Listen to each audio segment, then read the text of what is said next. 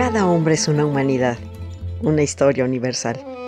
Y como la historia es maestra de vida, queremos que conozcas y saborees la historia por medio de refranes, datos curiosos, biografías, chimentitos, palabras raras y todo aquello que nos forma como personas. Tanto que contar es un espacio campechano y digerible en el que Nora Reyes Costilla los deleitará en breves cápsulas con su bella y argentina voz. Escúchame a través de la radio del Colmich, www.radiodelcolmich.com. Se van a enamorar.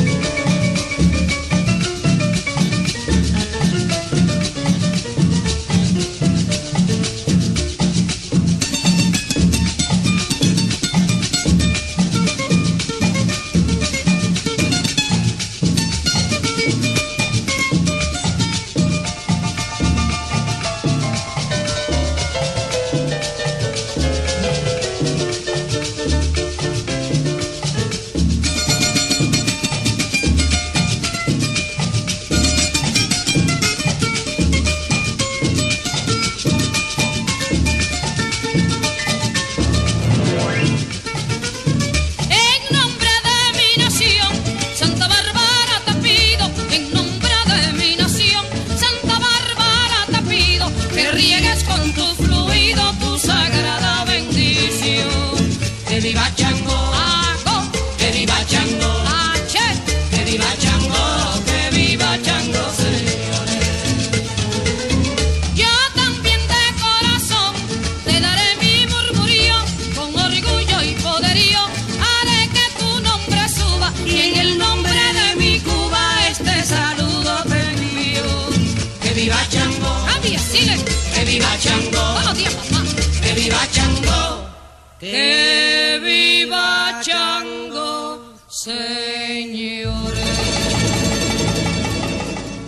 No le busque, que ira de mujer, trueno y rayo es.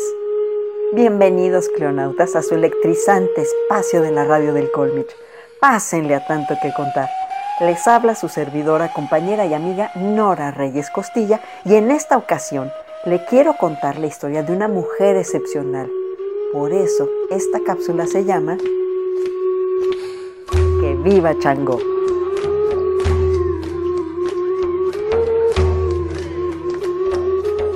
El Día de Santa Bárbara se celebra el 4 de diciembre, fecha en la cual se supone su padre le quitó la vida hace más de 1700 años. Se le representa vestida de blanco con una capa roja. El rojo en el catolicismo representa el martirio y el amor encendido. Cuenta la leyenda que Santa Bárbara, virgen y mártir, nació en Anatolia, hoy Turquía, a orillas del mar Mármara, alrededor del siglo III después de Cristo. Su padre Dioscoro era un funcionario de alto rango durante la ocupación romana en Turquía. Este hombre, al igual que la mayoría de hombres ricos y poderosos de su tiempo, era un militar de carrera, a quien le podríamos agregar una personalidad brutal, orgullosa, autoritaria y un deseo de mantener su estatus social y político por encima de cualquier cosa. Se sabe que Repe, la madre de Bárbara, era de origen judío y que el propósito de su padre era guardar a Bárbara por su belleza e inteligencia para casarla con un joven de excelente familia para así lograr una alianza que lo ayudara a multiplicar su fortuna. Cuenta la historia que Dioscoro recibió la orden de ir en campaña militar al servicio de Roma, lo que implicaba ausentarse de su casa un largo tiempo. Bárbara en aquel momento era una niña de nueve años de edad, pero con su encanto atraía ya a muchos pretendientes que no eran del agrado de su padre. El encierro de las hijas por parte de los padres era una práctica común entre la gente pudiente de ese país, cultura y tiempo. Entonces Dioscoro decidió encerrar a su hija en una torre con todas las comodidades dignas de su alcurnia y que construyó especialmente para aislar a Bárbara de los hombres y de los propagadores y seguidores del cristianismo. La torre tenía dos grandes ventanas a través de las cuales el edificio se ventilaba e iluminaba.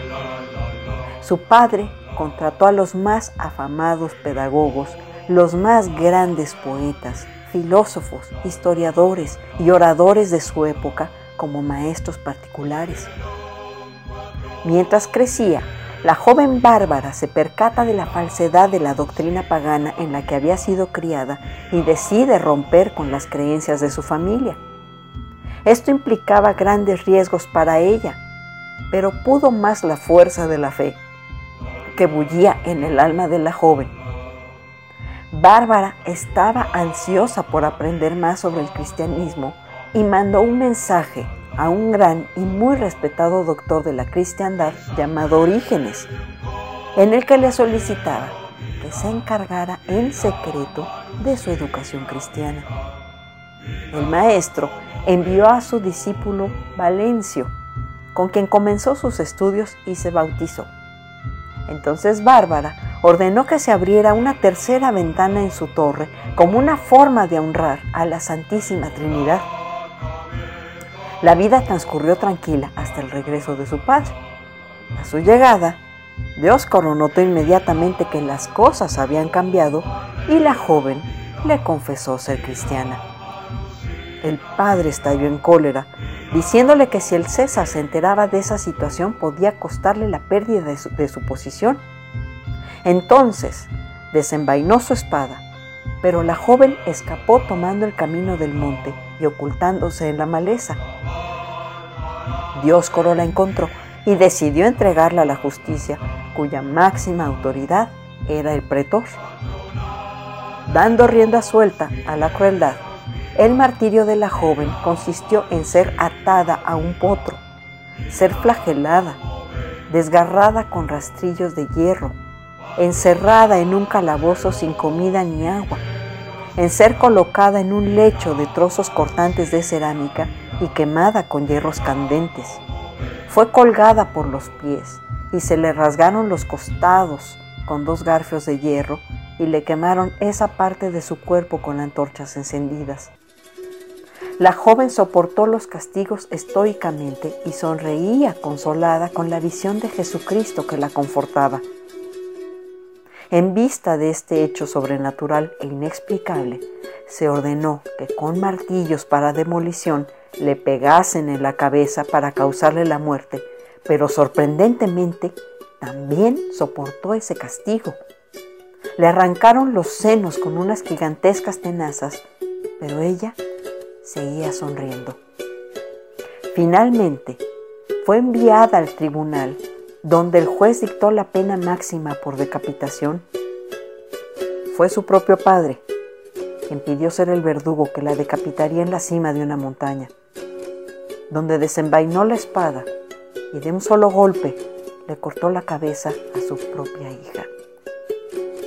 Pasados unos minutos, y cuando Dioscoro se disponía a marcharse a su hogar, desde el cielo totalmente despejado y en un azul extremadamente intenso, brotó un rayo que fulminó instantáneamente a Dioscoro.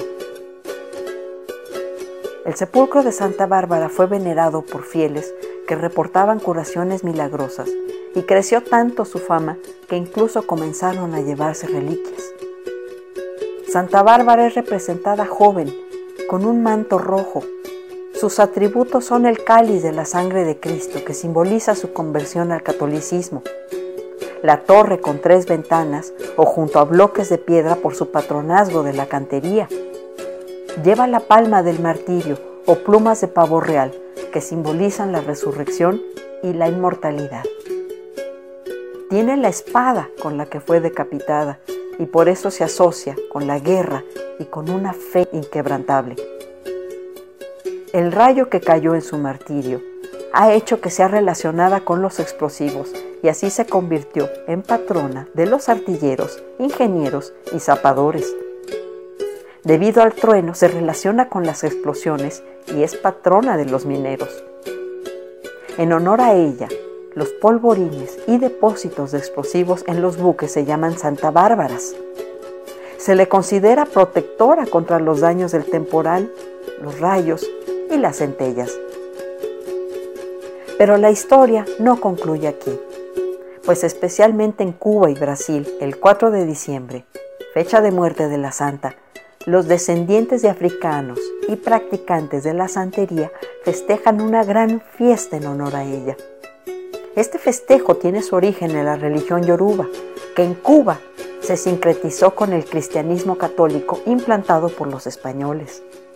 La santería comenzó a ser practicada por los antiguos esclavos negros y sus descendientes en Cuba y luego se extendió por los lugares a los que llegaban los yoruba en el Caribe, como Puerto Rico, República Dominicana, Venezuela, Panamá y Brasil.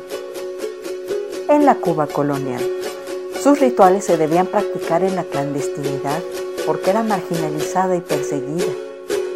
Para burlar los castigos y prohibiciones, los esclavos identificaron a sus dioses africanos con el santorán católico, asociando cada deidad o energía africana a un santo cristiano. De esta manera pudieron seguir practicando su religión ancestral. Los españoles llamaron despectivamente santería a esta religión para burlarse de la aparente devoción excesiva que mostraban los esclavos a sus santos. Y aquí es donde entra nuestra santa, ya que Changó es el orisha o dios de los rayos, truenos, grandes cargas eléctricas y del fuego. Es viril y atrevido, violento y justiciero, castiga a los mentirosos, a los ladrones y los malhechores. Por ese motivo, la muerte por el rayo es considerada deshonrosa. De la misma forma, una casa alcanzada por un rayo es una casa marcada por la cólera de Changó. Como ya lo adivinaron, en la santería Changó se sincretiza con San Marcos y Santa Bárbara. Changó es considerado uno de los orishas más populares del panteón yoruba. Sus colores son el rojo y el blanco. Su símbolo es un hacha de dos caras tallada en metal o madera. ¿No les parece increíble tanta similitud en dos culturas y religiones tan distantes y distintas? llámele como quiera, pero llámele usted porque no tienen datos. Ya en serio, no importa qué nombre o color le pongas a su espiritualidad.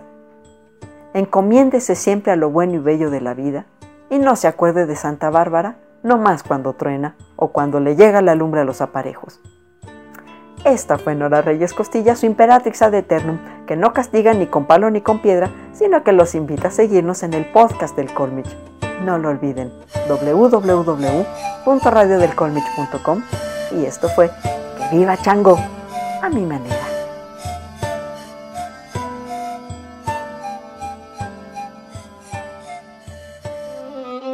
Cada hombre es una humanidad, una historia universal. Y como la historia es maestra de vida, queremos que conozcas y saborees la historia por medio de refranes, datos curiosos, biografías, chimentitos, palabras raras y todo aquello que nos forma como personas. Tanto que contar es un espacio campechano y digerible en el que Nora Reyes Costilla los deleitará en breves cápsulas con su bella y argentina voz. Escúchame a través de la radio del Colmich, www.radiodelcolmich.com. Se van a enamorar.